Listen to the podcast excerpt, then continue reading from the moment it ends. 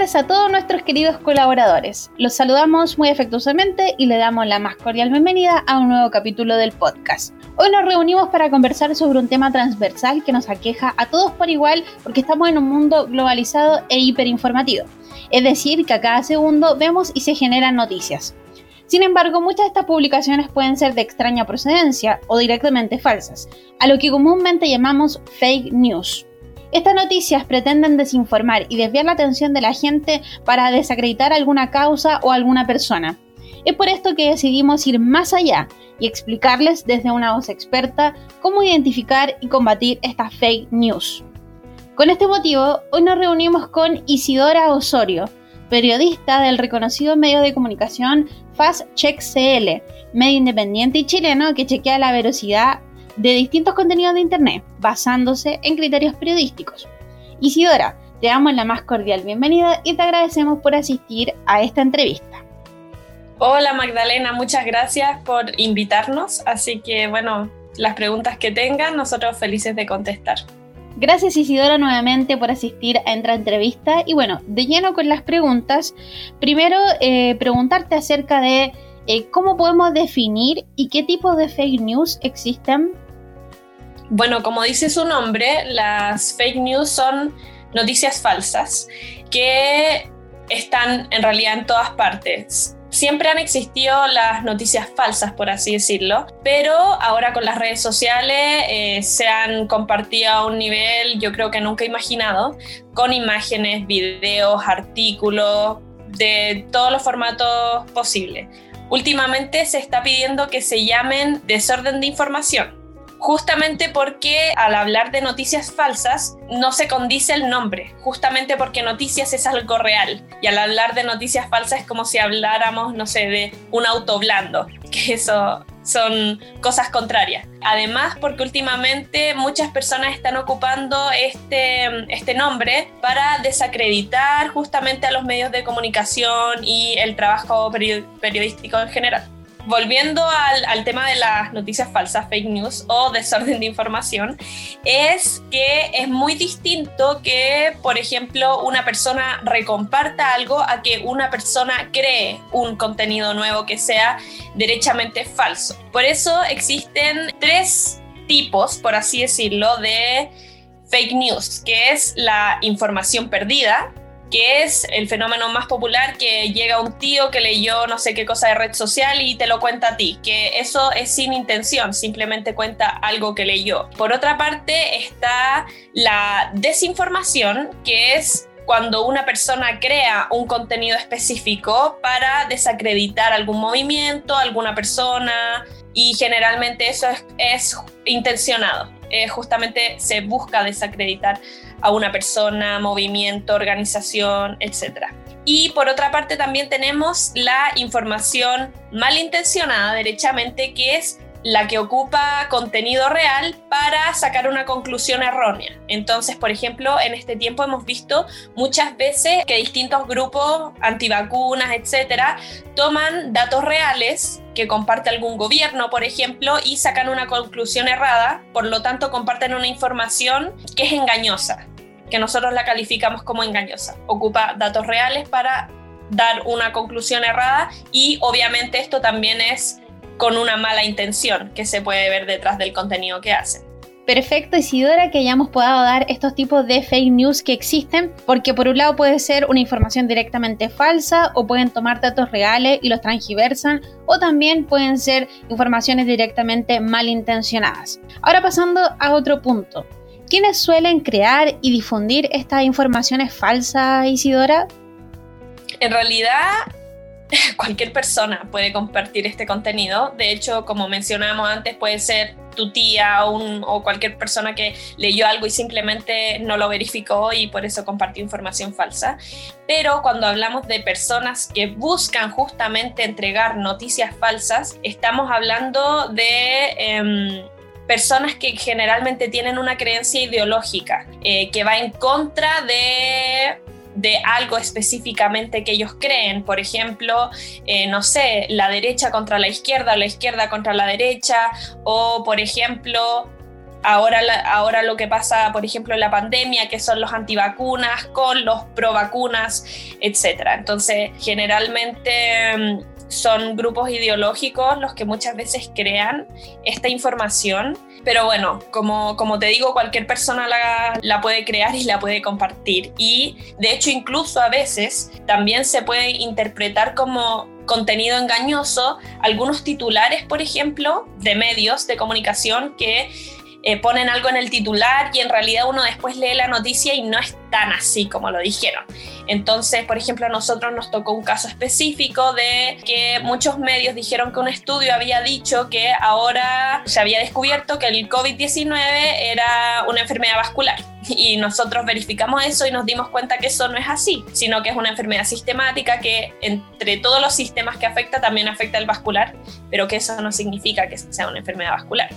Entonces, en ese sentido, la gente puede quedarse con una interpretación errónea cuando no es así. Por ejemplo, también pasa que hay personas que crean contenido para burlarse de algo. Por ejemplo, muchas veces esta idea de burlarse quizás de muchos políticos, etcétera, algunas veces las personas no notan esta idea humorística y creen que el contenido es real. Entonces también como te digo, en muchos casos eh, no, no va con la intencionalidad de desinformar, pero de todas maneras lo hacen igual. O por ejemplo, tú o yo, yo creo que todos hemos compartido alguna vez una, una noticia falsa, por así decirlo, o un desorden de información, y no hemos tenido la intención de hacerlo, sino que nosotros creemos que nos dieron la información correcta. Y, pero como, bueno, como te digo, todos en realidad, pero los que crean estas noticias generalmente son estos grupos ideológicos de los que yo te hablo, que son directamente, eh, o sea, como que tienen la intención directa de desinformar.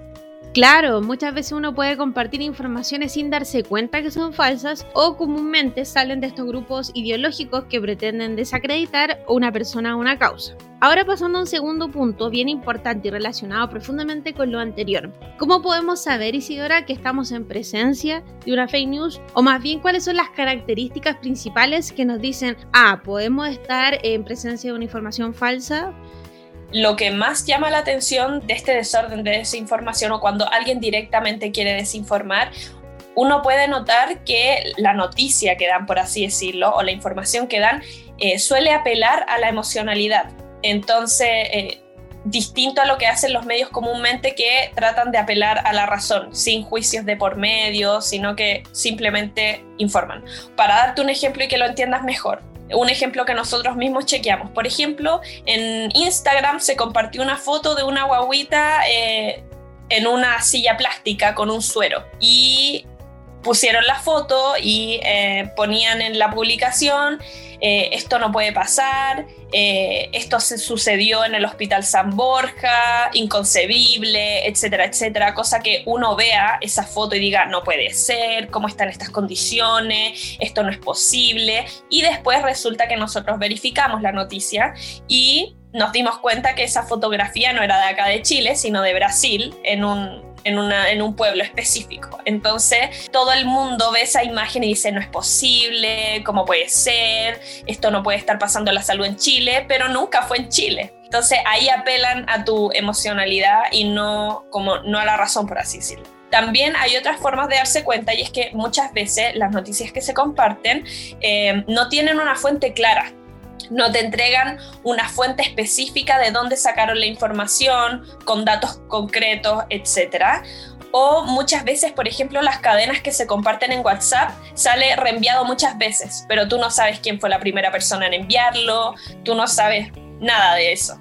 Entonces, muchas veces eh, con las noticias falsas uno no sabe el origen, ni sabe quién lo dice, ni sabe cuál es la fuente o si la fuente es creíble. Claro, tal como mencionas, y bueno, ahora a modo de resumen, recalcando estos dos puntos importantes. Las noticias falsas apelan siempre a la emocionalidad, que es el primer punto que tocamos, y segundo eh, es la fuente. Es decir, que siempre debemos saber eh, quién creó este contenido para poder verificar si la información realmente es falsa o no. Como último dato, es que eh, como han nacido bueno, ya existían, pero ahora se han notado más los medios de verificación por la cantidad de noticias falsas que han como que se han compartido tanto por la pandemia como por las distintas elecciones que se han hecho en los países, etcétera, es que hay muchas veces que los desinformadores crean audios y videos muy largos, cosa que sea muy difícil abarcar toda la información y todas las frases que dicen ahí mismo.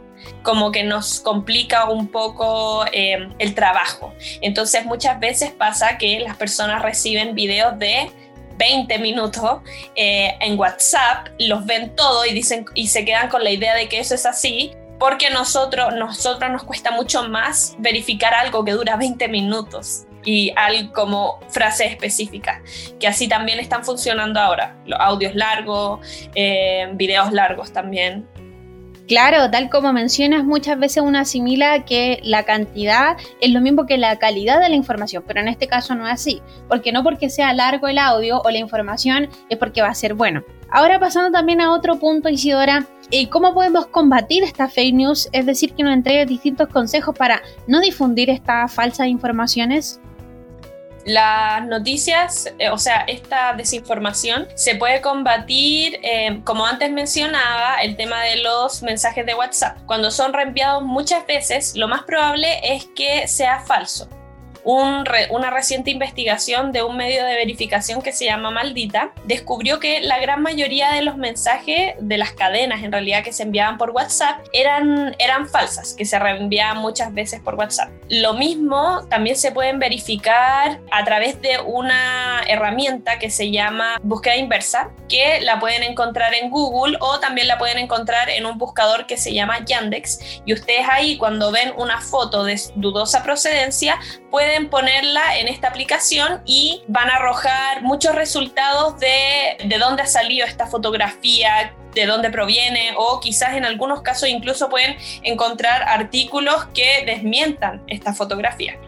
Y también, bueno, les recomendamos siempre meterse a medios de verificación, que nosotros en Chile, por ejemplo, verificamos noticias políticas, de salud, eh, de todo tipo, en realidad, de ciencia, de medio ambiente, del gobierno, de todo. De todo nosotros siempre estamos verificando, así que siempre están, pueden entrar a nuestro sitio web y si son noticias más internacionales, también pueden entrar a otros medios de verificación, por ejemplo, chequeado en Argentina, Colombia Check, La Silla Vacía también de Colombia, eh, pueden encontrar también Animal Político, Pueden encontrar PolitiFact, que es de Estados Unidos, entre otros muchos medios, Maldita, Neutral, que son españoles también, eh, y que todos esos medios también eh, están combatiendo la desinformación del COVID que muchas veces se comparten noticias que no son reales. También pueden tratar, cuando vean la noticia o la información que se está entregando, vean la fuente.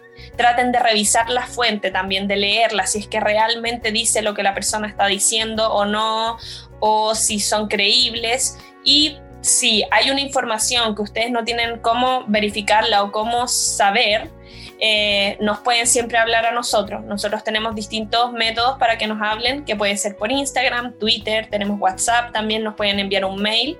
Así que cualquier duda, consulta, también pueden hacernos llegar sus inquietudes a nosotros. Así es, Isidora, siempre fijarse en estos puntos que hemos conversado a lo largo de la entrevista. Eh, primero, la emocionalidad que entrega la noticia, o sea, si a la primera vista impacta, ya que eh, generar un poco de duda. Por otra parte, la fuente. ¿Quién creó ese contenido? Si ese contenido se creó a partir de un medio de comunicación contradictoria o otra persona en un lugar bien anexo y que no se dedica a crear contenido.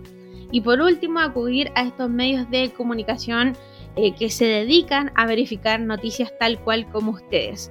Así que con esto damos por cerrado el podcast. Le agradecemos eh, por haber aceptado esta entrevista, a ti Isidora particularmente, que nos ha entregado un barrido muy importante. Así que nos despedimos para que ustedes queden con el ánimo de chequear las noticias. Nos vemos en el próximo capítulo y muchas gracias.